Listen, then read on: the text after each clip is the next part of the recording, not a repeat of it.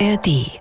Für mich selbst war es heute rückblickend gesehen das Beste, was mir passieren konnte, dieser Knall der Identitätsfrage, dieser Ehren-Gangster-Kodex, von dem alle immer sprechen und dieses inflationäre Wort 31er, von dem immer alle sprechen. Also diesen Kodex gibt es nicht. Vom Respekt her, habe ich schon vorhin gesagt, respektiere ich keinen von denen.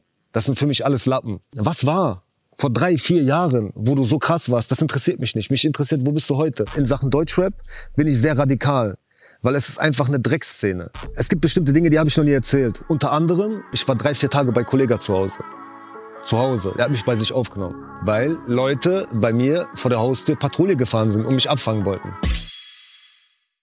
Mein Name ist Simon. Mein heutiger Gast wurde damals in der Schulzeit gemobbt und in seiner Jugend wollte nichts außer sein Springmesser klappen. Deswegen wurde er oft vor Gericht zitiert wie Knickes Tischmanieren. Heute ist er mit das Beste in der Hood wie ein Plattenbau Berlins. Er rappt, um Rap zu retten. Er ist der Feind von jedem und wenn er mal fällt, dann mit der Tür ins Haus und was bleibt, ist Asche. Asche ist bei uns, hallo? Was für eine coole Ansage. Danke dir. Ich freue mich hier zu sein. Gleich geht's weiter mit dem Podcast. Checkt auf jeden Fall mal die ARD Audiothek für noch mehr Podcasts rund um Musik ab. Lieber, ähm, du bringst ein neues Album raus. Zwei EPs sind sogar noch dabei, Ja. wenn man sich die schöne Octagon Box bestellt. Ähm, warst also sehr, sehr fleißig. Und einer der Songs klingt so. Started from the bottom, now we're here. Artist of the year. Damals in der Schulzeit gemobbt, denn ich wollte in die Juice-Zeitschrift kommen. Heute bin ich auf dem Move, rise to top. Und jetzt red ich Rap. Der junge Artist of the year. Halb Deutschland hat mich im Visier, als hätte die Stasi observiert. Sie hielten mir die Waffe vor die Stirn, dass ich Informationen Ähm, Kollege hat es in einem eurer hier äh, 1 Live Vlogs gesagt. Ähm, und auch bei uns war so ein bisschen, oder bei mir auch in der Vorbereitung so, also okay, ja, also klar, Ascheweiler ist ein Begriff, ich kenne dich so, ich verfolge dich auch schon so ein, zwei Jährchen. Aber dann am Ende habe ich mir gedacht, so, mh, aber eigentlich weiß man gar nicht so viel über dich. Äh, ist so ein bisschen das Mysterium. Ähm, du hast bei Aria, als du bei ihm im Interview warst, ähm, gesagt, ja, hast du ein bisschen Ostblock-Mentalität auch, nicht zu viel von sich preisgeben so. Ähm, was heißt das genau, Ostblock-Mentalität? Ich glaube einfach, dass es ähm, so eine Mentalität ist der privaten Bescheidenheit und äh, man äh, möchte eher durch Taten glänzen oder durch seine, sage ich mal, in dem Fall, in meinem Fall ist es die Kunst oder durch diese Taten der des Sports oder durch Musik glänzen, statt äh, irgendwas zu erzählen. Und in meinem Fall haben ja andere für mich schon versucht, meine Geschichte zu erzählen. Da habe ich mir gedacht, gut, dann gehe ich einen Gang zurück und erzähle lieber was über meine Kunst, anstatt dass ich da noch mal weiter in diese in diesen Teufelskreis reingehe. Wo, dazu muss man sagen, ähm, du sprichst auf die Ent Ent Enthüllung in Anführungszeichen. Also, ne, wir kommen später dazu. Viele wissen es bestimmt, einige vielleicht nicht. Es gab da äh, einen YouTuber, der da so ein bisschen äh, Identitätsvorwürfe äh, gemacht hat, quasi in deine Richtung. Kommen wir, wie gesagt, dazu. Ähm, aber muss dazu sagen, es war ja schon vor dieser Geschichte. Ich meine, es war 2021, du machst ein bisschen länger schon Mucke. Ja, ja. Ähm, und da war es ja auch schon so, zum Beispiel, man weiß eigentlich gar nicht wirklich, oder zumindest konnte ich nicht ganz rausfinden, wie alt du bist zum Beispiel. Es gibt so eine Zahl, die da so kursiert, zumindest eine Jahreszahl. Ähm, und ist es so ein bisschen, wenn man halt nichts von sich preisgibt, dass man auch weniger angreifbar ist? Spielt es da auch ein bisschen mit rein, oder? Ich weiß nicht, ob ich das äh, als als Angriff auf mich sehen würde, wenn Leute über Privates reden. Das ist eh ähm, heutzutage Zeitgeist, dass man mehr über private Sachen von, von Künstlern äh, spricht oder dass man eher Sachen liegt von Künstlern, anstelle die irgendwie musikalisch äh, zu konfrontieren oder die anzugreifen. Mir ist es mittlerweile wirklich egal. Also ich mache daraus auch irgendwie äh, mir selber einen Spaß, weil ich frage mich, dass, was für elementare Dinge für, für Menschen oder für andere wichtig sind über eine Persona und die Dinge, die im Gegensatz für mich wichtig sind an einem Künstler. Und da sind so, das gehen so Welten auseinander und dementsprechend mache ich mir daraus wirklich einen, einen Riesenspaß, indem ich da manchmal so Sachen lese und aber Okay. ich lasse es einfach so vor sich hin gleiten.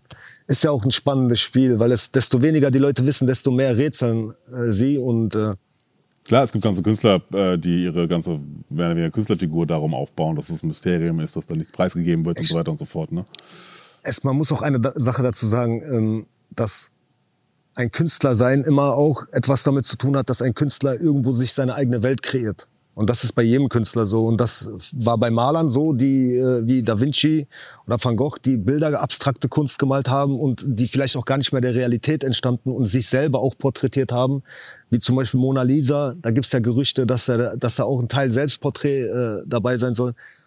Und äh, ich glaube, dass man äh, die Kunst genießen sollte, die Musik genießen sollte oder was es auch immer ist für eine Kunst und äh, nicht so sehr diese ja, ich will es jetzt nicht in dieses, in, in dieses Schema packen, aber es gibt ja immer sowas wie eine Realness-Debatte im, im, im Rap, vor allem, weil dieses Rap ja so ein, es geht hier um die Realness. Und ich glaube, die wahre Realness eines Künstlers ist es, ähm, wie sehr entstammt die Kunst von ihm, wie viel Einfluss hat er auf seine Kunst, wie viel Einfluss, externer Einfluss kommt da eigentlich dazu. Und äh, in, in dem Fall respektiere ich die Künstler, die schaffen, aber es ist egal, was sie schaffen. Ob sie das wirklich sind oder es nicht sind. Ob das, was sie geschaffen haben, wirklich oder was sie erzählen, der Wahrheit entspricht oder der Realität, ist erstmal für mich so sekundär, sondern für mir geht's viel mehr um das Drumherum. Wie künstlerisch gut ist das Ganze? Wie viel Talent steckt da drin? Mhm. Und das war schon immer so. Und ähm, ich meine, wenn Tupac als, als schönes Beispiel war früher ein Balletttänzer. Es gibt Interviews von ihm, wo er in, in einem Ballettanzug saß und wo man sich den angeschaut hat und gedacht hat, oh, der wurde so wie, verstehst du? Mhm. Und äh, da, sieht, da sah man einfach, dass er ein Künstler durch und durch ist. Er war ein, ein Paradebeispiel dafür, ähm, was eine künstlerische Entwicklung oder was äh, das Umfeld, der Druck der Musikindustrie ähm, und sein persönliches Ego, was da drin mit, es war sehr stark mit drin, weil dieses Gangster akzeptiert werden sein wollen. Und er hatte das eigentlich gar nicht nötig. Und das war dann im Ende, am Ende des Tages vielleicht auch das, was das fatale Ende gebracht hat. Ja, das interessantes Thema, da können wir uns, glaube ich, auch richtig schön verlieren äh, dabei. Ja, ja. Ähm, was dazu nochmal kommt, ist natürlich dieses, ähm, also Außenwahrnehmung, was, was man von sich preisgibt. Ja. Also mein Gefühl ist, dass eh gerade sehr viel schwarz-weiß geguckt wird Ganz und genau. äh, Künstler, Menschen, Personen, die nenn es, äh, wie du willst, ähm, sind halt viel komplexer. Ja. So, das heißt natürlich, es gibt eine harte Seite, es gibt eine weiche Seite, es gibt eine, ne, ähm, mehrere Ebenen da drin und ähm, das, äh, aber das wäre wär ein anderes Feld. Ähm, wir haben angefangen quasi, dass äh, es da jemanden gab, der da ein bisschen in der Identitätsvorwürfe quasi gegen dich geschossen hat. So, da warst du mehr oder weniger dann im Nachgang gezwungen, mehr oder weniger zumindest heißt es so ein bisschen angefühlt, quasi die Sachen ein bisschen gerade zu rücken. Das heißt, mhm. du musst automatisch ein bisschen mehr von dir preisgeben. Mhm. Ähm, da kommen wir gleich zu. Mhm. Ähm, fangen wir vorne an. Für die Leute, wie gesagt, die dich noch nicht so ganz so auf dem Schirm haben, so korrigiere mich bitte, äh, bist mit 5, 6 nach Deutschland gekommen.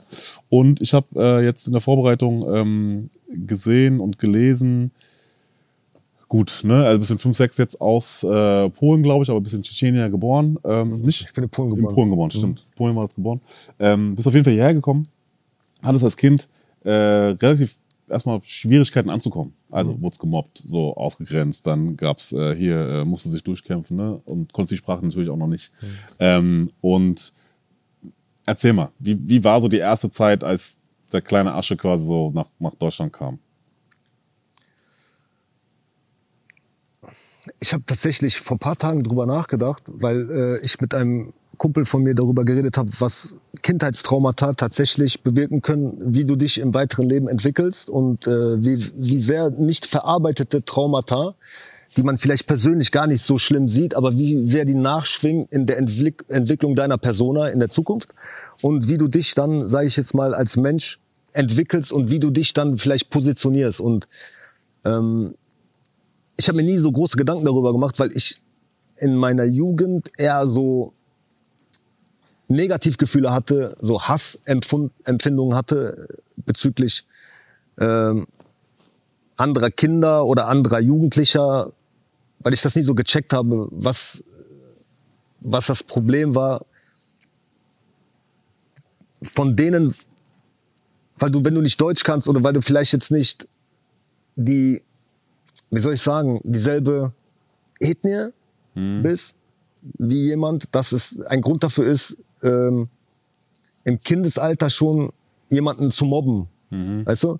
Und äh, es entstand sehr schnell sowas wie eine Grüppchenbildung. Und das ist äh, das, was, glaube ich, auch das große Problem war in meiner Jugend, dass ich mich sehr schnell statt mit deutschen Jugendlichen zusammenzufinden, sehr schnell mit ausländischen Jugendlichen zusammengefunden habe. Und weil ich fühlte mich dort, wir fühlten uns alle irgendwie gleich. Mhm. Also wir fühlten uns alle ungerecht behandelt und ähm, Aber ist ja erstmal erstmal normal in Anführungszeichen oder ist mir, wo man sagt ja okay, ist jetzt nichts so verwunderlich. naja, Oder gab es in diesen Gruppierungen dann auch schon den Stress? Nee, in diesen äh, Gruppierungen gab es keinen Stress. Also in, wir waren ja irgendwo, wir haben alle, sag ich mal, dieselbe Suppe ausgelöffelt, die wir hatten. Und zwar hatten wir diese äh, Suppe, wir müssen jetzt irgendwie uns hier zurechtfinden. Und wir, wir wollten natürlich auch äh, uns in diesen ähm, so zurechtfinden, dass wir akzeptiert werden und respektiert werden. Also nicht respektiert aufgrund von wir sind stärker oder wir sind krasser oder so, sondern wir wollten einfach gleichwertig respektiert werden. Und äh, das führte dann immer wieder zu so Clashs.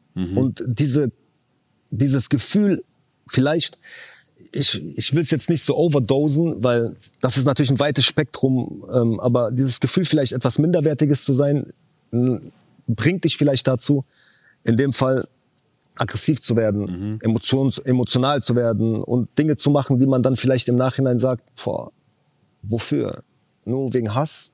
So Hass, der Gegenhass erzeugt Wut, das, äh, Ja, und ne, also das Gefühl, auch keinen Respekt entgegenzubekommen, so, ist natürlich dann auch, also triggert natürlich auch das, die Idee, ja, warum soll ich dir dann Respekt entgegenbringen, so? Oder ich zeig dir mal, hab dir, gib dir auch mal einen Grund, mich zu respektieren für andere Geschichten dann so. Ähm, ich habe zwei äh, Schlagwörter im Kopf zu dieser Geschichte, ähm, nämlich einmal, glaube ich, als du äh, am Fenster standest und Kids auf der Straße spielen hast sehen, da hast Ja. du eine Anekdote erzählt. Und dann ist noch quasi, äh, ich nenne es mal Hashtag Matchbox-Autos. Ähm, erzähl vielleicht mal kurz die, die zwei Sachen, worauf ich da hinaus will. Ja, also ich habe, äh, ich bin als Kind nicht viel rausgegangen.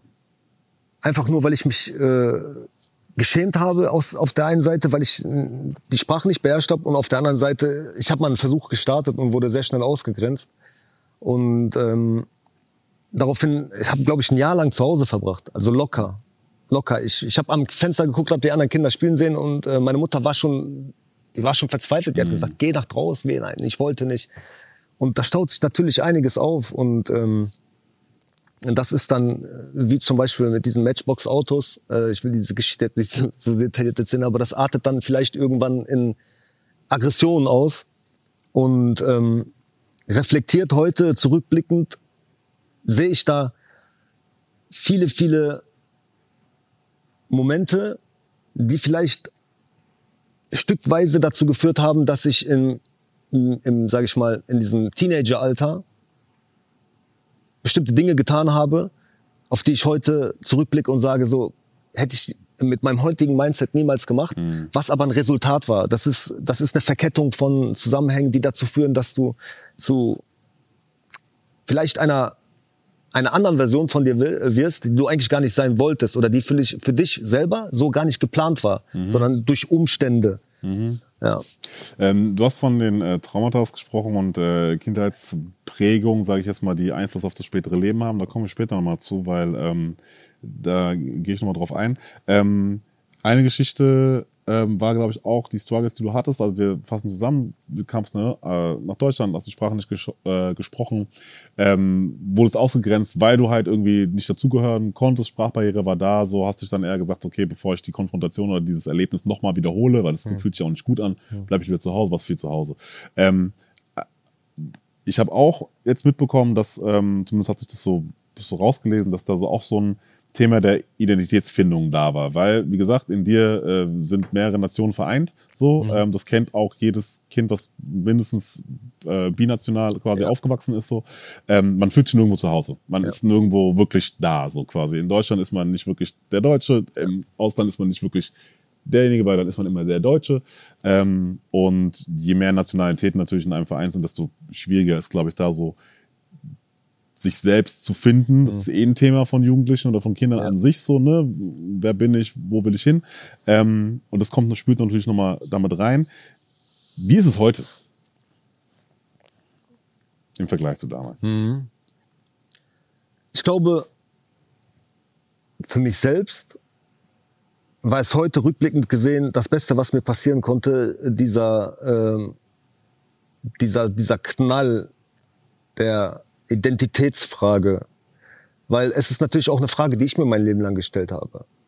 Äh, es ist jetzt nicht so, dass ich ähm, selber mit mir in, in, zu diesen Momenten im Reinen war und gesagt habe, ich bin so und ich kann mich nicht hundertprozentig definieren, wenn ich mehrere, äh, sage ich mal, wenn ich Wurzeln da und da habe. Und das hat mich zum Entschluss gebracht am Ende des Tages.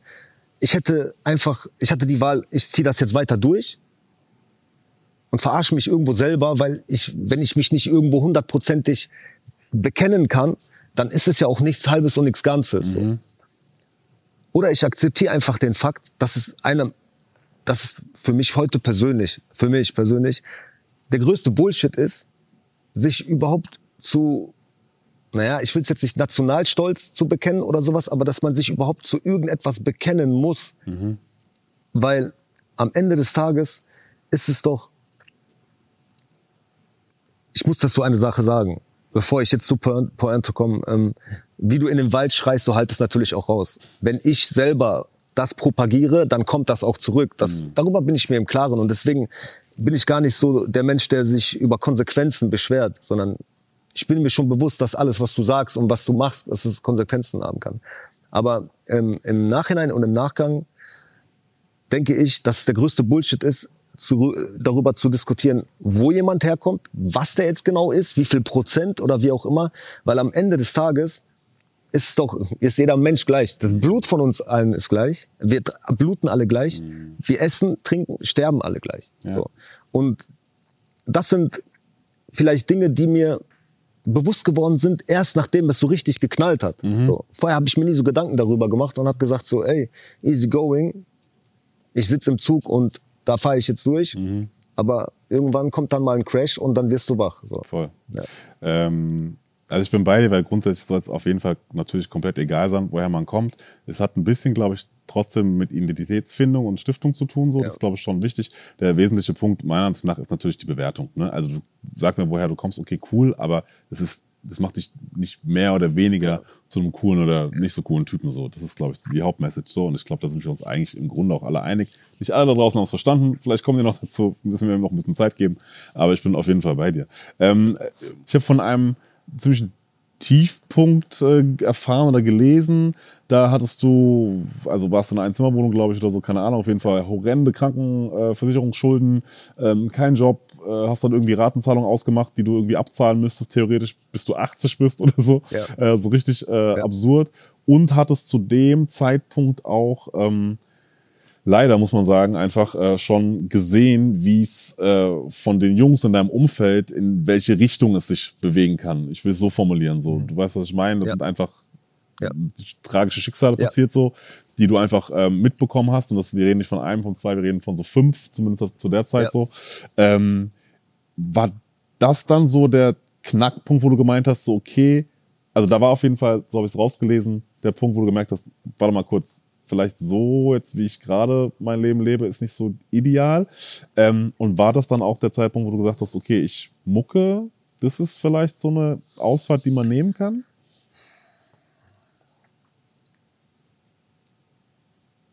Zu diesem Zeitpunkt wusste ich auf jeden Fall, dass ich mein Leben ändern muss. Wie alt warst du da, um kurz den Einordnung zu bekommen? Da muss, das muss, das war so vor also muss ich so 24, 25 gewesen sein, mhm. weil da ist auch frisch.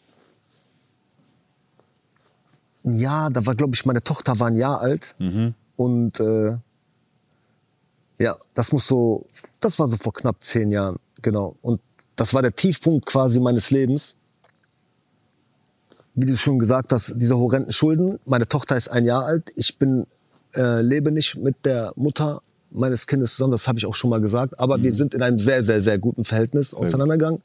Es ist halt leider, es hat leider nicht funktioniert, aber ähm, es ist sehr, sehr wichtig, meiner Meinung nach, dass, das, dass beide Elternteile ein gutes Verhältnis pflegen für das Kind. Und ähm, ich muss auch noch eine Sache dazu sagen. Ich weiß, das ist jetzt nicht etwas, äh, das man mit Stolz erzählen kann, aber ich habe auch noch Also unabhängig davon, dass ich, ich glaube, ich, zu dieser Zeit habe ich Arbeitslosengeld bezogen oder Hartz IV. Und ähm, das sind irgendwie 400 Euro gewesen. Ich kann mich gar nicht mehr dran erinnern. Und ich musste 230 Euro Kindesunterhalt bezahlen. Das war auch noch weg. Du musst dir vorstellen, dann hast du nur noch 170 Euro und dann jonglierst du mit den 170, hast dann noch 30 Euro äh, diese Ratenzahlung und dann, ja, das war dieser Moment, wo ich dann gedacht habe, okay, 130 Euro zum Leben, mit schwierig, war ein Moment der Verzweiflung. Und ich wusste auf jeden Fall an diesem Tag, ich muss mein Leben ändern. Ich wusste, irgendwas läuft falsch. Und da, ein Gespräch mit meinem Vater hat mich da ähm, sehr, sehr aufgeweckt. Ich hätte, Aber es war nicht der Moment, wo du ihn nach ein paar äh, Euro gefragt hast, weil du die Kippen kaufen wolltest. nö, das war in der Kindheit. Äh, Das habe ich auch nur einmal gemacht und nie wieder. Da äh, wusste er natürlich nicht, dass es um Zigaretten geht, aber mein Vater war nicht, im, er ist ein sehr strenger Typ, sag ich mal, alte Schule auch und ähm, eher diese osteuropäische Straightness, kühl, keine Emotion, keine Diskussion, keine langen Sätze, da wird auch nicht viel geredet, äh, kurz und knapp auf den Punkt gebracht und dann gibt's auch nichts mehr zu sagen. Und ähm, ja, dann habe ich meinen Vater aufgesucht zu diesem Zeitpunkt und ich habe meinen ganzen wirklich Stolz und alles, alles, was ich hatte, habe ich wirklich in die Toilette genommen und habe das runtergespült und bin zu meinem Vater hingegangen und habe ihm von meinen Problemen erzählt. Und er hat zu der damaligen Zeit etwas zu mir gesagt, was, ähm, was ich wirklich sagen muss, was ich heute besser verstehe als damals, aber was mein Leben verändert hat. Er hat ich habe mich mit ihm hingesetzt, er hat gesagt, komm, nimm dir einen Tee, setz dich hin, ich erzähle dir jetzt was. Egal, was du, aus, was du aus deinem Leben machst, du wirst mein Sohn bleiben. Ich kann nicht sagen, du bist nicht mein Sohn. Das heißt, du bist mein Sohn. Ob du glücklich bist und unglücklich bist, liegt aber an dir selber. Und was ich nicht mehr hören kann von dir ist, du hast da den Job verloren, da ist der schuld, da in der Schule war der schuld, da diese Körperverletzung, das war seine Schuld, der hat nämlich angefangen und ständig höre ich von dir, du, du wirst geblitzt, das ist der schuld. Also egal was ich höre, es ist immer deine, es ist immer die Schuld der anderen. Und du bist in einem Alter jetzt, wo ich dir sagen kann, es ist nicht die Schuld der anderen, es ist deine Schuld. Fang an zu überlegen, was du machst, dass du immer wieder dieselben Probleme hast, dass du immer wieder in dieselben Situationen rutscht und immer wieder Schuldige fühlst. Und der Satz, den er dann gesagt hat, ist, wenn man sich das so straight überlegt, ist es, hört sich das sehr stumpf an, aber ich verstehe es heute. Er hat gesagt, im Leben gibt es nur zwei Möglichkeiten. Entweder du bist Täter oder du bist Opfer. Ich dachte mir so, ich bin doch kein Opfer. Also was meint er so? Aber er meinte, Täter deines Lebens, entweder du schaffst etwas und gehst raus und machst was und du erschaffst, oder du bist ein Opfer, das andere erschaffen und quasi du nur zuschaust und dich dann von den Dingen ernährst. Und ähm, ist sehr hart ausgedrückt, hört sich auch sehr äh, plump an, aber der Sinn dahinter war sensationell. Und ich habe das, ich bin nach Hause gegangen und habe so drüber nachgedacht, habe gesagt, ich bin doch kein Opfer. Also Opfer war, ist ja immer so für uns auch immer so was Opfer. So, dann habe ich gesagt, ey Junge, du musst etwas ändern. Und ab diesem Tag habe ich wirklich in vielerlei Hinsicht mein Leben geändert, mein, meine Denkweise, meine, ähm, ich habe mich selbstständig gemacht damals. Ich habe angefangen, ähm, ich hatte einen Handyladen oder äh, in, in der Handybranche habe ich gearbeitet. Und da erst mit der Zeit fing ich wieder an, Musik zu machen. So, also ich habe parallel Musik gemacht. So, das war auch Barcodes.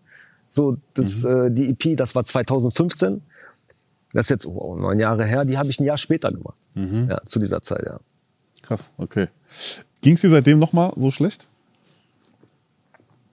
Also mental, der, der nächste mentale Tiefpunkt, oder sag ich mal, ein, ein Tiefpunkt war dann Ende 2020, Anfang 2021, wo es dann losging mit den Internet-Bashing und äh, mit der Rückenpolitik und, und, und, und alles, was dazugehört, ja. Ähm, man muss dazu sagen, du warst, du hast ja schon ein bisschen vorher Mucke gemacht, aber auf die mehr oder weniger auf den Radar kamst du ja erst so 2020 mehr oder Ja. weniger so. Ähm, ich glaube, Stress hatte ich so mehr oder weniger so in die in die ähm, auf den Radar gespült, äh, den Song, den du damals rausgebracht hast so. Ähm, wir bleiben noch kurz bei dir als als als Asche quasi und auch sowas, was du ähm, angesprochen hast, nämlich dass die die Sachen, die du so erlebt hast, die das so ein bisschen zu deinem zu deiner ja, zu deinem, wie sagt man, deinem, deinem persönlichen ja, Motto ist ein bisschen nicht plump formuliert, aber du bist ja schon einfach die Sachen, die passiert sind, da haben wir jetzt wirklich nur ganz, ganz klein reingezoomt, so, da sind noch einige Sachen mehr passiert und natürlich, viele Leute hatten es hart so und man muss fragen, wie man damit umgeht und so weiter und so fort. Aber du bist in der Regel jetzt keiner, der, der sich darauf ausruht, rumheult, in Anführungszeichen. Nicht, dass man nicht rumheulen kann und mal sagen, hey, mir geht's nicht so gut, aber mhm. im Sinne von, dass man sich da so drin suhlt, sondern dass man was macht. Mhm. Du sagst ja, ey, let's go, so. Und ähm, du bist auch so ein bisschen im Survival-Modus, hast du auch mal gesagt. Ja. So eigentlich so fast nonstop. nonstop so, ja. Permanent so.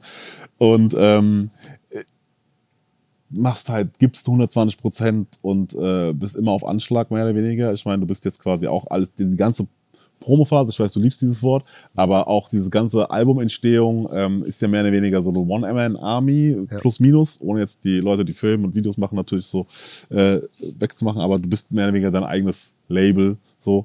Ähm, dieses 100%, 120, 30% geben auf so Dauermodus, ist es nicht unfucking fassbar anstrengend? anstrengend? Also, ich brauche das, um zu existieren. Ich glaube, ich brauche es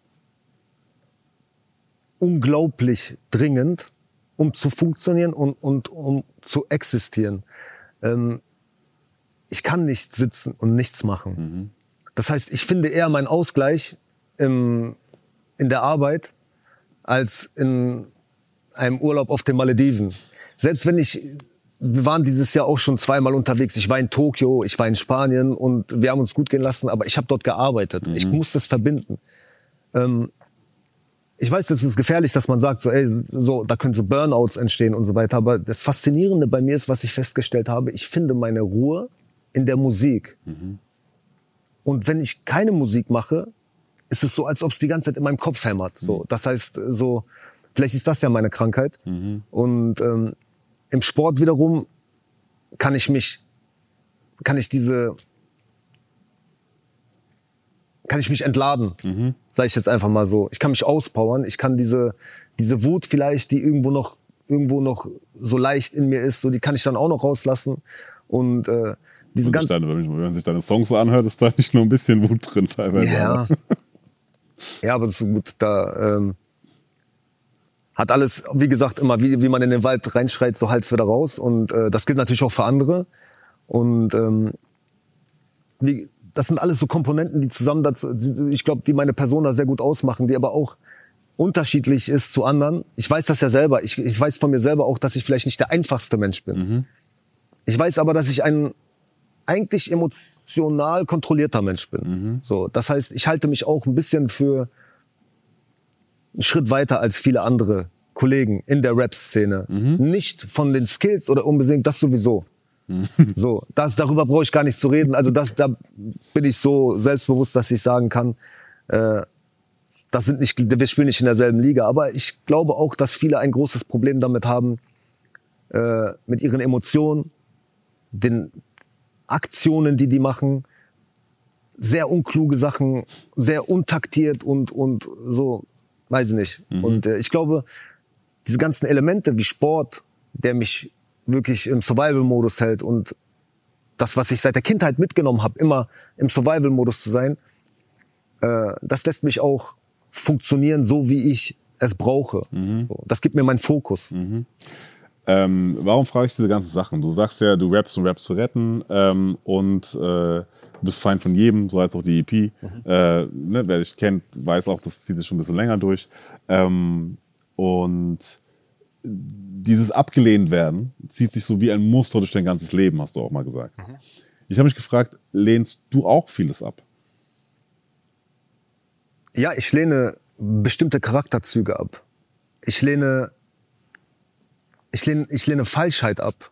Linkheit lehne ich ab. Ich, ich hasse es wie die Pest. Ich bin ein sehr straighter Mensch. Wenn mir irgendetwas nicht passt und damit meine ich Verhaltensweisen, nicht irgendwie, wie jemand aussieht oder so. Das ist mir, das ist mir komplett egal. Ich, man denkt, ich glaube, viele denken, ich bin so ein Mensch, der durch die Welt geht und wenn ihm irgendwas nicht passt, dass er den Leuten direkt irgendwie so, ich bin der entspannteste Mensch, wenn es darum geht, jeder soll machen, was der will. Aber er soll mir nicht auf die Füße treten und nicht mit Absicht. Mhm. So. Mhm. Und ich hasse es, wenn falsche Spiele gespielt werden. Ich hasse es, wenn jemand denkt, dass er schlauer ist und mir irgendwie ein, was vom Pferd erzählen will. Ich hasse so äh, diese Falschheit und Linkheit. Ich hasse es seit der Kindheit.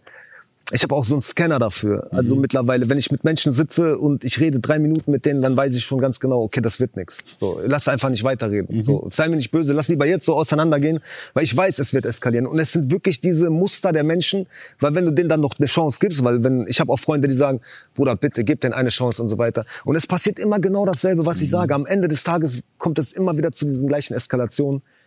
Und ähm, deswegen versuche ich wirklich diese Sachen so zu meiden, auf meinen Instinkt zu hören, auf mein Bauchgefühl zu hören, äh, dass ich da diesen Eskalationen aus dem Weg gehe. Ähm, du hast mich auch gesagt, du hast gar kein Interesse neue Menschen und neue Leute kennenzulernen, weil äh, alles, was neu dazukommt, könnte zu einer potenziellen neuen Eskalation führen.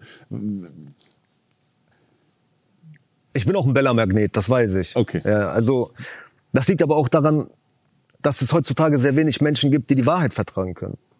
So. Und ähm, wenn man mich als Paradebeispiel nimmt und sagt, ja, äh, was, was dir wieder, widerfahren ist, das geschieht dir recht, das ist, das, weil es wohl die angebliche Wahrheit ist, dann bin ich aber gut damit umgegangen, weil ich habe es dann akzeptiert und sage, okay, dann wenn es so ist, dann geht's weiter. Das ist mein Lebensmotto. Egal was passiert, es muss weitergehen. So. Und ich hänge mich nicht auch an Dingen auf, die passiert sind, sondern es geht weiter nach vorne. Und äh, ich glaube, das ist so ein Problem von mir, dass ich dann die Dinge auch direkt anspreche, wenn mir irgendetwas nicht passt. Und es ist nicht jedermanns Sache. Aber ich finde eine Aufrichtigkeit zwischen, in einer zwischenmenschlichen Beziehung, ob es geschäftlich ist, ob es privat ist, ist es wichtig, dass man Menschen sagt, wenn dir was nicht gefällt, wenn du es in dich reinfrisst und es nicht ansprichst und das staut sich dann auf und Ja. Es ist ja wie so ein, wie so ein Kaugummi. Du ziehst es immer, immer länger und irgendwann, patsch, Ja, weißt du so? Safe.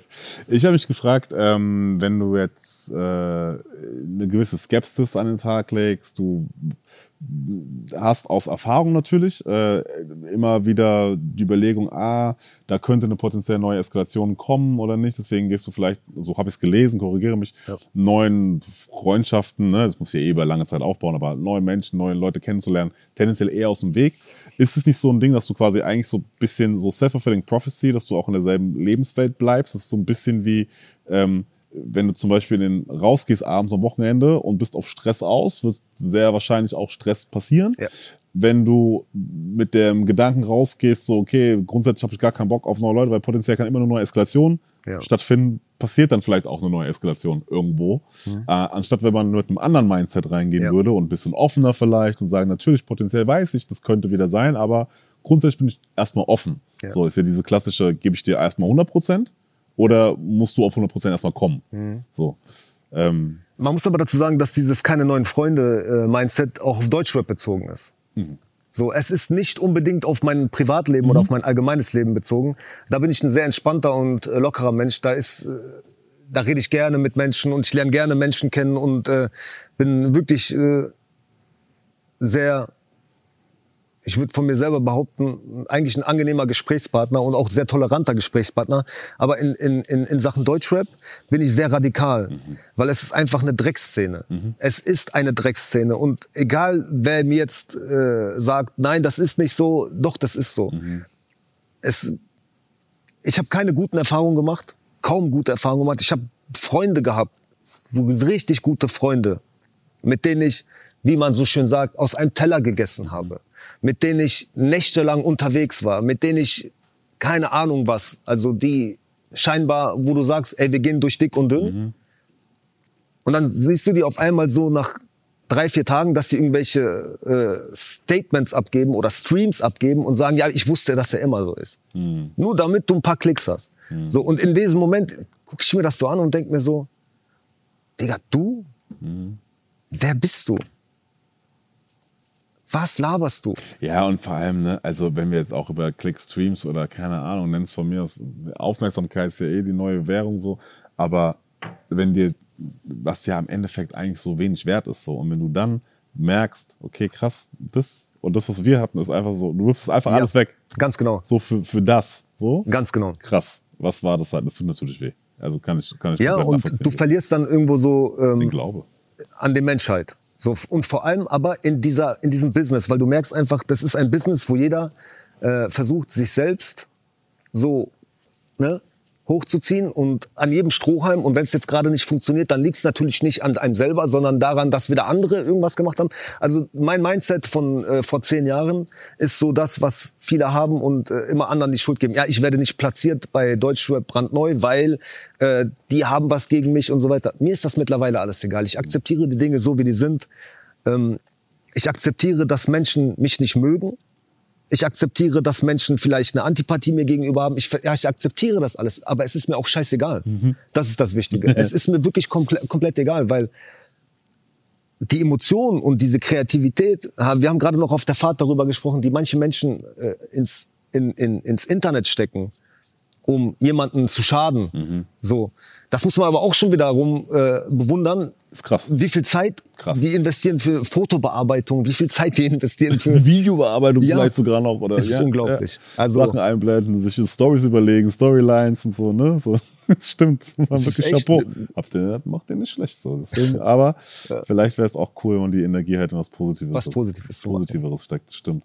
Ähm, wir haben es jetzt angesprochen schon ein paar Mal. Ähm, du wurdest ja mehr oder weniger durch äh, Enthüllung, äh, Enthüllung klingt auch wieder so Tabloid. Das ist ein geiles so. Wort, ja. Ja, super. Also, es gab Infos äh, äh, über dich ähm, und du wurdest einfach mehr oder weniger gezwungen, so ähm, das richtig zu stellen und musstest automatisch mehr Privates von dir preisgeben ja. und ein bisschen Sachen gerade rücken ja. und, und, und, und klar äh, machen. Da gibt's einmal den Song Das Verhör, es gibt einmal ähm, History, ja. ähm, den Song, wo du es sehr ausführlich äh, machst. Ähm, und vorher warst du ja eher dafür, bist ja immer noch, aber du Battle Rap nach vorne auf die Fresse quasi und einfach mal auch auf Rap-Skill-technischem Level einfach zeigen, dass du der Shit bist so. Ja. ist das klassische Rap-Manier, glaube ich, wie du Rap oder Rapper verstehst so. Ähm, und was hat das mit deiner Fanbase gemacht, als du so bisschen mehr erzählt hast von dir und dich bisschen geöffnet hast? Ich muss wirklich sagen, es hat einen positiven Effekt, was ich erstmal nicht so ich habe das erstmal gar nicht so wahrgenommen, weil ich habe das einfach gemacht, weil ich mir gedacht habe, so, ich schulde das vielleicht, wenn dann nur, wenn ich das jemanden schulde, dann nur wirklich den aktiven Fans oder Hörern meiner Musik und sonst niemanden anderen. Der Rest geht mir immer Arsch vorbei. Die an, der Rest wird eh seine Meinung haben und wird sich wie ein kleines Kind da hinsetzen und die Arme verschränken und sagen, nee, ich, für mich ist das trotzdem so. Für mich, dann werden, weißt du, so Menschen, die dann sagen, für mich, ich glaube trotzdem, dass er seine Narbe selber geritzt hat. So. Egal. Auf jeden Fall habe ich dann äh, die Erfahrung gemacht, dass nach diesen Songs sehr viele Nachrichten, sehr viele Jugendliche mir geschrieben haben, ich kann mich so damit identifizieren. Ich weiß ganz genau, was du gerade durch. Mir geht's gerade auch nicht mhm. gut. Äh, viele, viele. Ich habe so WhatsApp-Gruppen, Fangruppen, und äh, die sind mittlerweile wie so zu einer kleinen Family zusammengewachsen. Die streiten sich, die vertragen sich, die haben ihre Alltagsprobleme. Der eine äh, Jungs mit unterschiedlichen Krankheiten auch. Mhm. Der eine hat so äh, eine Sozialstörung, dass er nicht mit sehr vielen Menschen sein mhm. kann.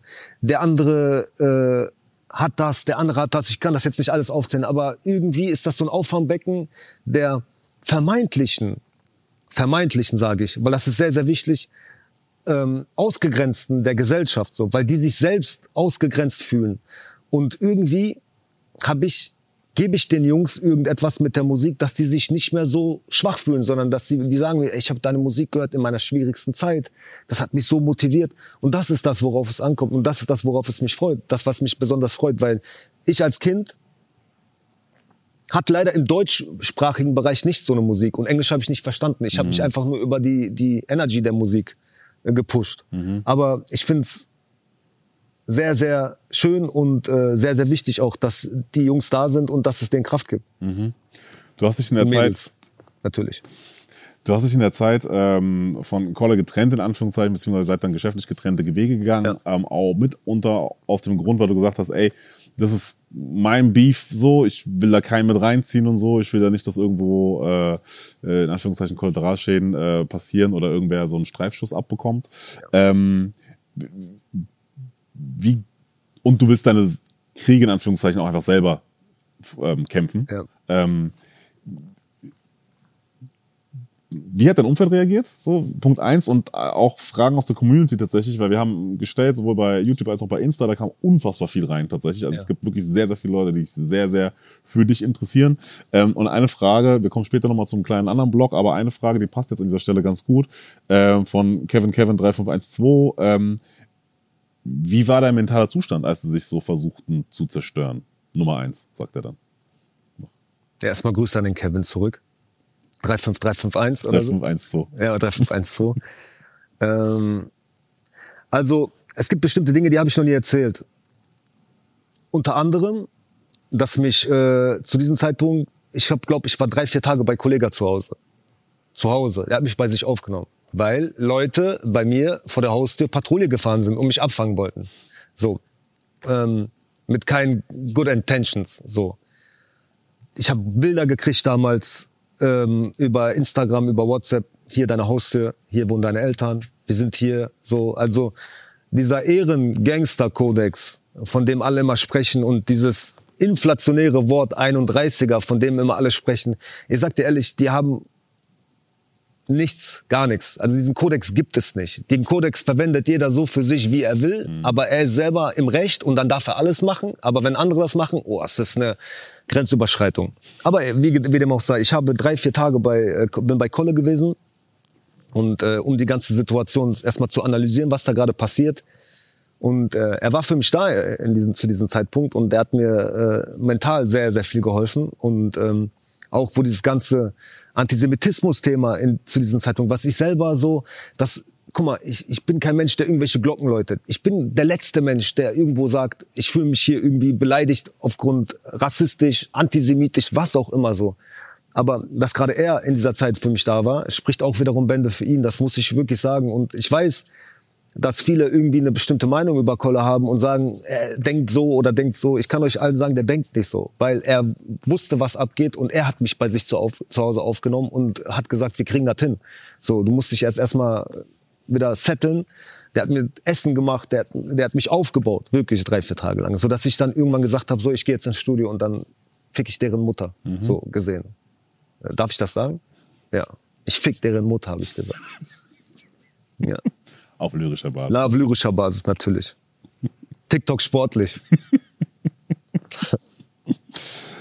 Ähm, wie ging dein anderes Umfeld damit um? Ähm, also wie kann man sich das vorstellen? Weil man, hat nur quasi ne, als, Augen, als Außenstehender so, dann war das so da, dann kamst du irgendwann zurück mit, dem, mit, mit der Antwort so, aber dazwischen ist ja einiges passiert so. Ich meine, wie gesagt, du hast gesagt, Leute sind patrouilliert von, Ja. von deiner Haustür so, ähm, Vom Studio. gemacht, so vom Studio Ja. und so weiter und so fort. Warum? Also, weil, weil sie gesagt hat, du hast uns verraten oder du bist jetzt, wir wollen einfach Weißt du es überhaupt? Also, keine Ahnung. Na, ich weiß, natürlich weiß es. Ich bin aber auch, guck mal, ich muss auch dazu sagen, ähm, bis heute ist der einzige Grund, warum viele Dinge da nicht geplatzt sind, der Grund bin ich, weil ich nie in der Öffentlichkeit darüber geredet habe. Und ich bin auch nicht irgendjemand, der A, selber von sich viel preisgibt und B, bin ich auch niemand, der Sachen exposed. So. Und ich glaube, es gibt einige Gerüchte, die so ein bisschen im Umlauf sind, dass es dort vielleicht um Geld ging, dass es dort vielleicht um andere Sachen ging. Lassen wir das einfach so stehen. Und ähm, im Grunde genommen war dieses nach außen hin propagierte Ding der Herkunft nur ein Druckmittel oder ein Mittel zum, wenn du das nicht machst, dann passiert das. Dann und ich möchte das nur noch mal so in eine Erinnerung rufen, nicht weil ich ein nachtragender Mensch bin, sondern weil ich einfach ein Mensch bin, der Fairness erwartet so und äh, ich selber bin fair und sage, okay, ich habe so gemacht, dann kann so zurückkommen. Aber da wurde schon lange nicht, das war bei weitem nicht fair, das war ja das war, ging ja über alle Dinge hinaus. Ich glaube, auch wenn heute so etwas passieren würde, würde diese Person absolut weggecancelt werden. So, wir leben ja heute in einem Zeitalter, wo, wenn du jemanden ähm, falsch mit äh, Dings ansprichst, mit dem falschen Pronomen, glaube ich, dass man dafür schon äh, natürlich, dass er sich angegriffen fühlt. Und jetzt überleg mal, dass da jemand kommt und sagt, hör mal zu, du bist gar nicht das, du bist äh, das, du bist Jude und klebt sich Löckchen an und sagt, außerdem hast du dir äh, dich 24.000 Mal operieren lassen, dann hast du dir deine Narben selber geritzt und dann sitzen die da alle und äh, ergötzen sich an irgend so wo ich mir die ganze Zeit denke, okay, worum geht's hier eigentlich so?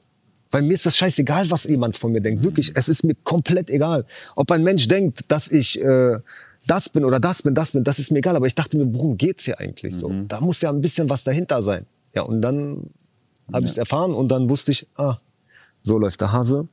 Nicht mit mir. Und ähm,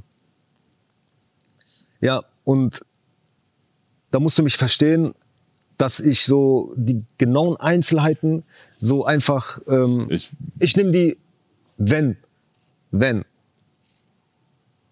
die Situation so bleibt, alles wie es heute ist und äh, im Moment ist ja auch alles gut und entspannt so, das Thema ist ja auch abgehakt, weißt du so, aber ich überlasse das Reden und das Leaken und Exposen den anderen, weil genau das sind diese Leute, ich führe jetzt nochmal diesen, jetzt schließe ich den Kreis, die sich über ein 30er beschweren. Aber sag mir mal ehrlich, wenn ich ins Internet gehe und sage, Leute, hört mir mal zu, ich weiß was über den Simon und das erzähle ich euch allen jetzt. Das ist doch viel größerer 31er-Move, als nur vom Richter zu sitzen, im Gericht zu sitzen und über jemanden auszupacken, weil du sagst, ich weiß, was er gemacht hat, aber dann setzt du dich ins Internet und erzählst Millionen von Menschen, was der Simon gemacht Plus hat. dem Richter. Plus dem Richter. Weil der hat auch Internet. Also kehrt alle vor eure eigenen Haustür und ähm, so. Kümmert Und- euch um euch selbst. Und du bist Aber Simon hat natürlich nichts gemacht. Also das war jetzt nur ein Beispiel. von dem du weißt. Nein, Ja. Ähm, äh, und du bist auch jemand, der es eher auf, auf Platte austrägt. Also auf, Ja, auf jeden ähm, Fall. auf, auf, auf Tape, auf lyrischer Basis und Ja. so weiter und so fort, was ich sehr, sehr feier. Ähm, weil man muss dazu sagen, du hast auch mal gesagt, die Aussage, Beefs äh, würden nur im ersten Augenblick quasi so ähm, Sinn ergeben, für Aufmerksamkeit sorgen. Mhm. So langfristig macht es eigentlich nicht so viel Sinn ähm, und würden nicht so dem Rap-Zeitgeist auch entsprechen. Jetzt haben wir aktuell so viele Diss-Tracks und Beefs tatsächlich wie seit langer Zeit nicht mehr. Ähm, wie guckst du da drauf? Jetzt mal dein, deine äh, Themas quasi, äh, Thematiken mal außen vor gelassen. Ja, also ich krieg so, ich beschäftige mich nicht so sehr mit Deutschrap, wie vielleicht Leute das denken. Ich beschäftige mich erst dann mit bestimmten Thematiken, wenn ich merke, ich werde involviert in Dinge. Weil ich lebe so ein bisschen autark dieser Szene. Ich mache einfach mein eigenes Ding, das, was mir gefällt und mache meine Musik. Ich bin, ich habe 43 Songs bei mir auf dem, äh, in allen, mit allen Sachen zusammen. Das heißt, da ist schon ein bisschen Zeit geflossen. Ähm, aber selbstverständlich bekommt man das mit und dann hört man hier und wieder, hast du gehört, da Distrack von dem und den. Wenn ein Beef ist natürlich immer dann interessant, wenn sich Leute auf Augenhöhe bewegen. So, das ist in erster Linie das, wo ich sage, so, okay, das wird spannend. So. Der Rapper kann was, der Rapper kann was. Dann geht's, geht's in die nächste Instanz. Wer duelliert sich denn hier mit wem? So, weil wenn ich jetzt zum Beispiel, ich bin ein großer Fan, Box, Sport oder UFC-Fan. Wenn wir jetzt den Champion haben und der heißt jetzt äh, Habib und ihn fordert irgendeiner aus den Prelims aus, den, den kein Mensch kennt und der sagt, ich werde dich totschlagen, ja zeig doch mal, was du drauf hast. Dann sagt der Habib zu ihm oder jeglicher Kämpfer sagt so, Digga, wer bist du? Kämpf dich hoch, mach deine... Ich bin hier, warte, ich warte auf dich. Komm erst mal vorbei. Aber gewinn erstmal diese Kämpfe, die ich gewonnen habe, und dann können wir reden so. Und ich glaube, das ist so ein bisschen, in, gerade in Deutschrap so ein bisschen, das verschwimmt so ein bisschen, dass jeder zu jedem Stellung nehmen muss. Hast gehört, der hat den gedisst, hast gehört, der hat das gedacht, der hat gesagt, who cares? Ja. So, weißt du, so, who cares? Ein, zwei Tage ist das Ding verschwunden, so. Und äh, wir bewegen uns in so einem Zeitalter jetzt gerade mit TikTok und da werden Ansagen gemacht und dann werden Statements gemacht, dann werden das und das gemacht. Aber die wahre Kunst sprechen zu lassen, das schaffen nicht viele, weil ein guter Song oder ein guter Beef existiert erst dann, wenn beide Seiten wirklich aktiv sind. Mhm. Weil dann geht's ins Eingemachte, dann treiben beide, gehen beide zur Höchstleistung.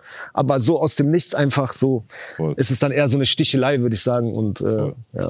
Ich bin eigentlich auch nicht der Fan, tatsächlich so ganze Beef-Geschichten hier irgendwie aufzurollen irgendwie neu aufzumachen oder irgendwie anzusprechen. So äh, muss dazu sagen, das hatte einfach einen maßgeblichen Einfluss auch einfach auf dich, so, weil Ja. damit einfach viel passiert ist. Ja. So die eine Geschichte, die wir angesprochen haben, eine andere Geschichte ist tatsächlich, zu der wir jetzt gleich kommen, ist, dass du auch auf den neuen Songs jetzt, äh, die rausgekommen sind und vermutlich auch noch kommen werden, ähm, zumindest auf die, die ich gehört habe, äh, da sind Lines jetzt wieder dabei. Da sind Lines dabei gegen Mois, gegen Sunny, äh, gegen Shindy zum Teilweise auch noch. Ja. Ähm, und du hast auch mal gesagt, quasi, äh, Ja. aus bestimmt aus Gründen natürlich, ähm, dass Beefs bestenfalls ähm, ja, ausgetragen werden sollten, wenn sie noch heiß sind Ja. und ähm, nicht, wenn sie quasi schon so ein bisschen vergangen sind, weil dann zeigt es eigentlich nur, wenn man darauf nochmal antwortet, dass der Stachel tief sitzt. Ja. So. Deswegen die Frage jetzt ist, sind die noch heiß? Also alle drei Namen, die du mir gerade aufgezählt hast, ähm, sind für mich so ehrlich gesagt, boah, ich wollte jetzt irgendwas sagen, aber ich äh, sag dieses Wort nicht. Ähm, sind ja, ich will dieses Wort irrelevant nicht sagen äh, für mich mittlerweile, obwohl ähm, ich ja denen gesagt habe, ey, du willst, ich bin hier und ähm, ich glaube, das sind alles so Gestalten, die sich ähm, in den letzten Jahren ziemlich runtergewirtschaftet haben. Alle drei. Alle drei. Und äh, die haben, glaube ich, mehr mit sich selbst zu kämpfen als mit den äh, als mit mir. Also ich bin, glaube ich, der letzte Gegner von denen, vor denen die stehen wollen. So, die haben, bevor ich da antrete, bevor die bei mir antreten, müssen die noch so ein paar andere äh, Instanzen durchgehen. Und äh, das, ich meine jetzt nicht unbedingt das Level so. So wie gesagt, vom Respekt her, habe ich schon vorhin gesagt, respektiere ich keinen von denen. Das sind für mich alles Lappen. So. Äh, Durch die Bank. So, die können so viel Battles und Raps und dies und das machen. Die haben nichts drauf. Und ich habe die herausgefordert und habe gesagt, guck mal, Du meinst jetzt menschlich? Nee, musikalisch. Musikalisch auch, ja, okay. Mhm. musikalisch. Ich sag das auch offensiv und musikalisch, weil ähm, was war vor drei, vier Jahren, wo du so krass warst, das interessiert mich nicht. Mich Mhm. interessiert, wo bist du heute?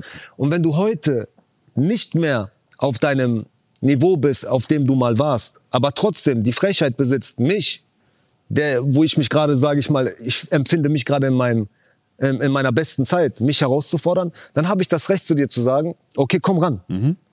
Und wenn du dann nicht kommst und dann wieder irgendwie so rumschwurbelst und dann wieder hier links und rechts und da und dies, das, große Töne spuckst, aber nichts kommt, dann kann ich zu dir einfach nur sagen, hast verloren. So. Okay. Du bist ein, Ja, da kam auch eine Frage aus der Community tatsächlich von, äh, ui, ich buchstabiere es F-R Doppel A E N C 1. Ähm, wie Der das Franz. Wahrscheinlich Franz. Ja. Franz. Vielleicht Franz. Äh, wie ist das Verhältnis zum äh, BBM-Lager? Sind neue Entwicklungen wie Distracks zu erwarten oder Beziehungen einfach egal? Wenn es weiteres zu, zutrifft, warum ist sie egal? Hast du mehr oder weniger jetzt schon beschrieben eigentlich so, warum Ja. die egal sind?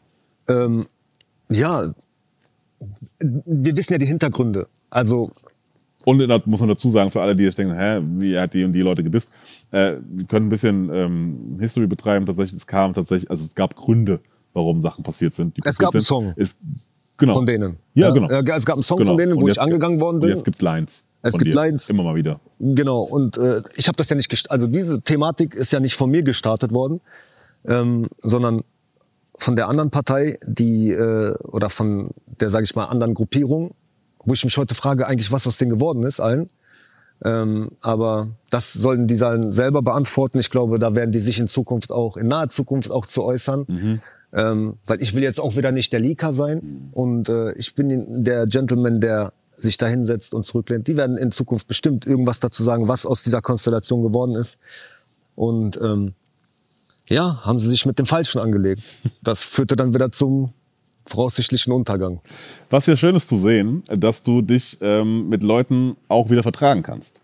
Äh, Als Beispiel Maestro. Ja. Ähm, da warst du jetzt auch bei ihm, äh, hast unangenehme Fragen dir stellen lassen. Er war bei mir. Oder stimmt, er kam dich besuchen. Ja. Und, Nein, du hast ihm dann, an und du hast ihm dann die Fragen quasi Ja, beantwortet. nein, schöne so. Grüße an den Bro. Genau. Ja. Was ist eigentlich aus eurer Hot Chip Challenge geworden so? Die Ja, doch musst du ihn fragen. Äh, wir Maestro, haben, was ist aus eurer Hot Chip Challenge geworden so? ich glaube, der äh, Attila hatte, ich habe jetzt vor paar Tagen mit ihm telefoniert tatsächlich. Wir haben uns mal so ein bisschen up to date gebracht, wie es ihm geht und so weiter. Der hatte so ein bisschen Schwierigkeiten. Äh, der musste ein paar Dinge klären. Ich glaube, da wird er sich selber zu äußern. Vielleicht hat er das, weil ich sehe nicht immer alle Videos, die er macht.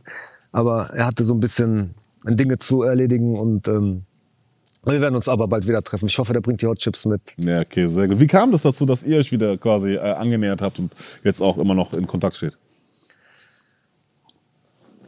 Also um das chronologisch, wenn man das chronologisch aufarbeitet, weiß man ja, wir hatten diesen Beef. Der, äh, er war ja im Camp von ähm, dem allmächtigen äh, YouTuber, der, dem ranghöchsten, Entschuldigung, YouTuber und ähm, hat ja dann diesen komischen Distrack gemacht wenn man das so nennen darf. Und daraufhin habe ich mich natürlich herausgefordert gefühlt und dachte so, ey, ich habe eigentlich in meinem Song nur den ranghöchsten YouTuber angesprochen zu diesem Zeitpunkt. Ne? Aber auf einmal haben sich alle anderen von, von der Seite eingemischt und haben gesagt, du meintest uns mit auch. Ich habe eure Namen nicht genannt, aber okay, wenn ihr wollt, okay. Und daraufhin war dann eine Zeit lang, wo ich gerne dann zurück äh, gestichelt habe. Und irgendwann hatte ich einen Stream mit Marvin und habe das thematisiert und ähm, mit einer Sache in, in diesem Distrack nicht gefallen, da zu dieser damaligen Zeit, äh, dass ohne ohne Legitimation heißt für mich, ich habe diesen Schritt nicht gemacht, also ich bin nicht über bestimmte Grenzen gegangen. So mir wurde vorgeworfen, ich hätte eine Grenze überschritten, habe ich aber nicht. Mhm. So ich habe etwas gemutet und habe es dann am nächsten Tag online gestellt, um zu zeigen, nein, es ging nicht hier um irgendwelche Familienmitglieder, mhm. sondern es ging um einen anderen Rapper. Mhm. Und der Grund, warum ich diesen Rapper damals erwähnt hatte, ist, weil dieser Rapper sich auch geäußert hat mhm. und Vertragsbruch begangen hat, weil ähm, wir hatten einen Song gemacht. Ich will diesen Song jetzt auch nicht nennen und der Künstler stand da drin als Co-Writer. Mhm. So. Und wir haben von vornherein gesagt, ey, der Künstler hat mit uns am Song gearbeitet und wir geben natürlich das Hack und schreiben ihn rein. Und dieser Künstler fühlte sich dann auf einmal auch auserwählt, ein Statement abzugeben und über uns schlecht zu reden und zu sagen, er hätte den Song gemacht. Ja, mhm. Dicker, du stehst doch da drin. Mhm. Weißt du so, was willst du denn noch? Du hast irgendwas unterschrieben, wo du sagst, ey, du stehst dabei, du kriegst das und das und alles ist gut. Und dann ist dieser Typ da und sagt, ja, ich habe den Song gemacht. Ja, Digga, willst du den verklagen? Der ist doch im minus 700.000 Euro Bereich. So, da kriegst du ja nichts raus, so, weißt du? Also, denkst du dir so, lässt du den erstmal liegen, aber er macht weiter. Und dann erwähne ich ihn mit. Aber mute das, weil ich mir denke, so nein, ich will dem jetzt aber auch nicht das mhm. Gesicht geben. Kurz vor Release habe ich das gemutet, weil ich mir dachte, den Typen will ich jetzt nicht auch noch mit reinnehmen, weil daraufhin wurde dann gesagt, ich hätte ein Familienmitglied mhm. da beleidigt. Dann habe ich es offen gestellt, so. Und dann hat er, Attila den Distrack gemacht und ist da auch auf Familie von mir gegangen, mhm. Frau, etc. Mhm. pp. Das ist die Grenze zum Beispiel, wo du sagst. Genau. Das ist die Grenze also ich finde, man sollte familiäre Sachen so Privatpersonen, die nichts mit dieser Sache zu tun haben, die sich aber auch nicht dazu äußern, wenn, wenn sich jemand äußert und eine Stellung bezieht, okay, ist zwar immer noch keine Rapper oder Rapperin und so weiter, aber ich denke, ich finde so Frauen, äh, Digga, das mhm. ist so, also diese ganzen Rapper, die Frauen von anderen beleidigen, so Distracks machen gegen Frau, die Ehefrau von irgendjemanden, das sind wirklich die niedersten Kreaturen, die es wirklich, also unter dem Tisch drunter, unter dem Teppich, wenn du so den ganzen Dreck da drunter kehrst, da drunter sind die noch so, mhm. weißt du? Aber das zeigt viel deren Männlichkeitskomplex, was die haben, so dass die Frauen beleidigen müssen, angreifen müssen. Ja, und Attila hat seine Quittung bekommen, etc. pp. Du siehst, du weißt, ich höre ich höre mich gerne reden. Und äh, irgendwann habe ich den Stream gesagt und mit Marvin gesagt, der Attila wird seine Quittung noch bekommen, mhm. weil ich habe gehört, der hat sich jetzt verlobt mhm. und ist jetzt verheiratet. Also hat er jetzt auch eine Frau. Und jetzt wird er die Medizin schmecken, mhm. die er mir zugesprochen hat. Ich hätte aber niemals seine Frau beleidigt. Mhm. Ich wusste einfach, dass er dann sich denken wird, fuck. Aber ich würde es nicht machen. Und ich habe gesagt, er soll gucken, was kommt. Und ähm, ja, ist dreckig, ich weiß. Das ist ein bisschen Gelocktheit. Ja, und daraufhin hat äh, Attila dann einen Stream gemacht und gesagt so, äh, er will sich bei mir entschuldigen. So, er sagt, er ist damals, es liegt ihm auf dem Herzen und äh, dies, das. Währenddessen hat er mir aber schon ein paar Mal geschrieben mhm. und hat gesagt, ich würde mich gerne mit dir aussprechen. Aber ich habe das immer abgeblockt. So. Und nachdem ich dann dieses Statement von ihm gesehen habe, wo er gesagt hat, dass er sich, dass es ihm wirklich von Herzen leid tut und dass er weiß, dass da Grenzen überschritten worden sind und er auch akzeptiert, dass ich in der Wut mhm. oder in meiner damaligen Situation das zu ihm gesagt habe und äh, er, ist, er wäre, er würde gerne sich mit mir aussprechen und nach diesem Statement habe ich gesagt, okay, ja, weil Schön. er hat damals den ersten Schritt in der Öffentlichkeit gemacht, mich angegriffen mhm. und er hat dann auch den ersten Schritt in der Öffentlichkeit gemacht, um zu sagen, ey, lass uns doch. Wieder so, weißt du? so, ja. Super. So, und das erfordert sehr viel Größe. Das stimmt. Und ich muss dir wirklich sagen, er ist für mich, er hat viel, viel, viel mehr Größe als viele andere in dieser Szene, mhm. die dann durch über dritte, immer vierte versuchen, an mich zu gelangen und mit mir zu sprechen und sagen, kann man das nicht langsam so? Komm, lass uns doch mal filmen. ja, sag doch selber. Ja, ja. So, du hast es doch angefangen. Du kriegst meine Nummer raus, komm, lass, lass einfach reden. Ja. Okay. Also auf jeden Fall der Attila ist ein sehr guter Junge. Schöne Grüße. Maestro. Und äh, ja. Ja, schön. Ist auf jeden Fall schön zu hören, dass ihr euch wieder vertragen habt äh, und dass das auch in solche Richtungen äh, sich entwickeln kann. Ähm, kommen wir ein bisschen zurück zu, zu Hip-Hop und zu, zu Rap, dein Blick auf dem Ganzen. Du sagst, äh, beim Verhör sagst du, äh, bin schon sick of the game, denn auf eins in die Charts zu gehen, ist gekoppeltes Kiss mit den Tränen und dem Internetleben. Mhm. Ähm, ich habe mich gefragt, wie löst man diese Gleichung? Also, man will Kunst machen, mhm. will damit möglichst viele Leute erreichen, also in einer gewissen Form erfolgreich sein ähm, und damit auch seinen Lebensunterhalt zu verdienen, um natürlich auch eine gewisse Art von Freiheit zu bekommen, um bestenfalls weiterhin und besser seine Kunst machen zu können. Ja. Ähm, aber es ist ein Leben in Tränen quasi und im Internet leben. Wie löst man das auf? Ja, ich glaube, ich habe bis heute noch nicht die Balance gefunden. Ich lebe in ständiger Social Media Disbalance. Ich hasse Social Media. Ich hasse es, äh, irgendwelche, äh, so dieses ständige Up-to-Date sein und diese ständige den Leuten zu erzählen, was ich gerade mache. Ähm, man merkt es ja auch, ich bin nicht der aktivste Mensch. Also kam letztes Mal einer zu mir von so einer Marketingagentur, der sagte, würdest du kontinuierlich deine Social Media Kanäle füttern, hättest du schon längst eine Million Follower. Also was ist da los? Ich so, ja. Ich kenne den Talk. Ja. Das ist vielleicht aber auch ein äh, Mechanismus von mir irgendwann gewesen, wenn du so, wenn du so alte Postings oder alte Bilder von mir anschaust zu dieser Zeit, wo es so ein bisschen heiß gekocht hat, wo so ein bisschen gebasht wurde und du dann so 48.000 Kommentare drunter hast und dann unter, diesen 48.000 Kommentaren sind so 40.000 einfach die übelsten Beleidigungen, so auch die mir so DMs auch schreiben so. Ich habe so witzig, da muss ich was zu sagen. Ich krieg manchmal so Nachrichten von so äh, Jungs, die mir dann so schreiben, ey, ich feier den Song übertrieben, ich scroll so hoch, dann steht da so, du Hurensohn, du scheiß Polacke und so weiter. Ich guck so, wann war das? Januar 2021. Ich so, Alter, ist der behindert? Warum löscht er das nicht wenigstens so? So, und daran siehst du aber, das ne, ist Social Media. Mhm. Fähnchen im Wind. Mhm. So, heute ist er dein Fan, morgen hasst er dich. Mhm. Übermorgen ist er wieder dein Fan. Mhm. So wie der Wind weht. Und entweder spielst du das Spiel mit und du willst dich die ganze Zeit in diesen Dreck tummeln, so, oder du gehst einfach so da drumherum. Und drumherum zu gehen heißt einfach nicht so viel von sich die ganze Zeit, weißt du? Mhm. Und äh, ja, ich habe mich für diesen Weg entschieden. Ich lasse meine Musik sprechen und Gott sei Dank äh, ich, konnte ich mir eine sehr, sehr gute Fanbase aufbauen. Und ähm, dafür bin ich sehr, sehr dankbar. Und ich würde sie natürlich liebend gerne vergrößern durch Social Media Aktivität. Aber vielleicht kommt mir irgendwann der Sinneswandel und ich werde sagen, ich werde jetzt einfach der neue Social Media Goat. Ich bezweifle es allerdings und äh, gehe weiter nach meinem strikten Plan. Ich lasse Musik sprechen. Mhm. Hin und wieder mal, wenn es was zu sagen gibt, mache ich ein Video. Hin und wieder mache ich einen Podcast oder wie auch immer. Ein paar Trainingsvideos vielleicht. Ein paar Trainingsvideos. So, ja, das ist mein Leben. So, das ist auch wirklich mein Leben. Mhm. Ich, was soll ich den Leuten dann erzählen? So, ja. weißt du? Kommen wir kurz zu deiner Octagon-Box, bevor wir zu den äh, Fragen von den Fans kommen. Ja. Ähm, du hast dir ja was dabei gedacht. Also nicht, dass du 42 Songs draufgepackt hast, wie so ein komplett irre. Mhm. Äh, in der heutigen Zeit muss man dazu sagen, so. Also ich feiere es ja, mit dem krank, vom ja. Output, aber gefühlt ist es halt auch, du verschenkst da relativ viel gutes Zeug, so. Mhm.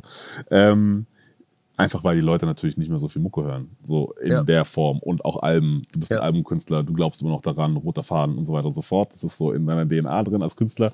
Deswegen, ich feiere das ja sehr, aber äh, du gibst dir unfassbar viel da rein. Das ist, ja. und du hast dir was dabei gedacht. Es soll ja Vergangenheit, Gegenwart, Zukunft mehr oder weniger auch so ein bisschen yes. ähm, symbolisieren. Genau. Ähm, vielleicht auch nochmal äh, runtergebrochen, ähm, was und warum, inwiefern Vergangenheit, Zukunft, Gegenwart. Die Vergangenheit ist auf jeden Fall die Feind von jedem EP. Das ist dieser Boom-Bap-Sound, der mich dazu gebracht hat, überhaupt Rap zu hören. Mhm. Wie ich schon gesagt habe, Rakim und mhm. so weiter und so fort. Und äh, das ist so dieses, das ist das, wo ich, glaube ich, so mein Fun am meisten habe. Ich habe den meisten Spaß daran, weil mhm.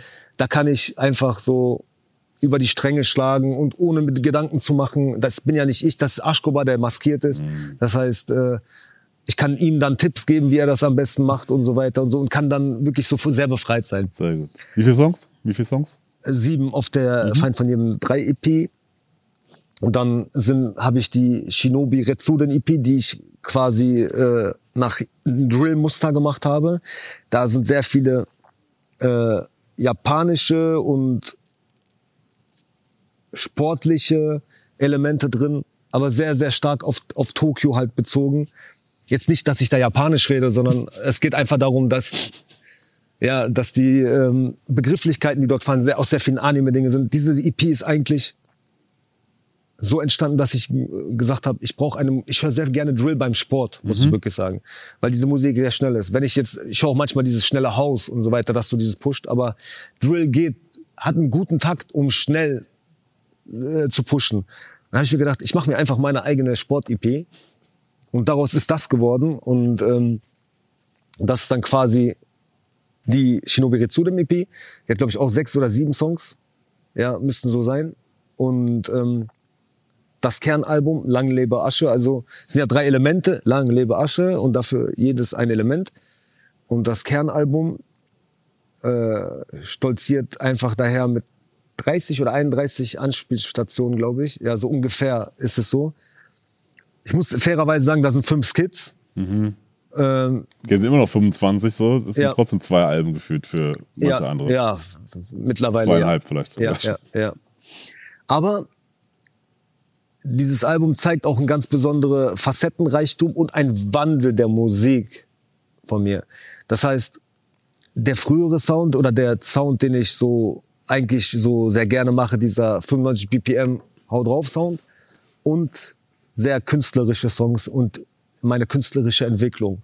Und das ist in dem Album sehr, sehr gut dargestellt. Also das ist wirklich wie so eine, wie so eine Entwicklung. Man, man, in dem ganzen Album hinüber ist, bis zum Outro hin, ist es eine Entwicklung und mündet dann in einem wunderschönen Outro und ja.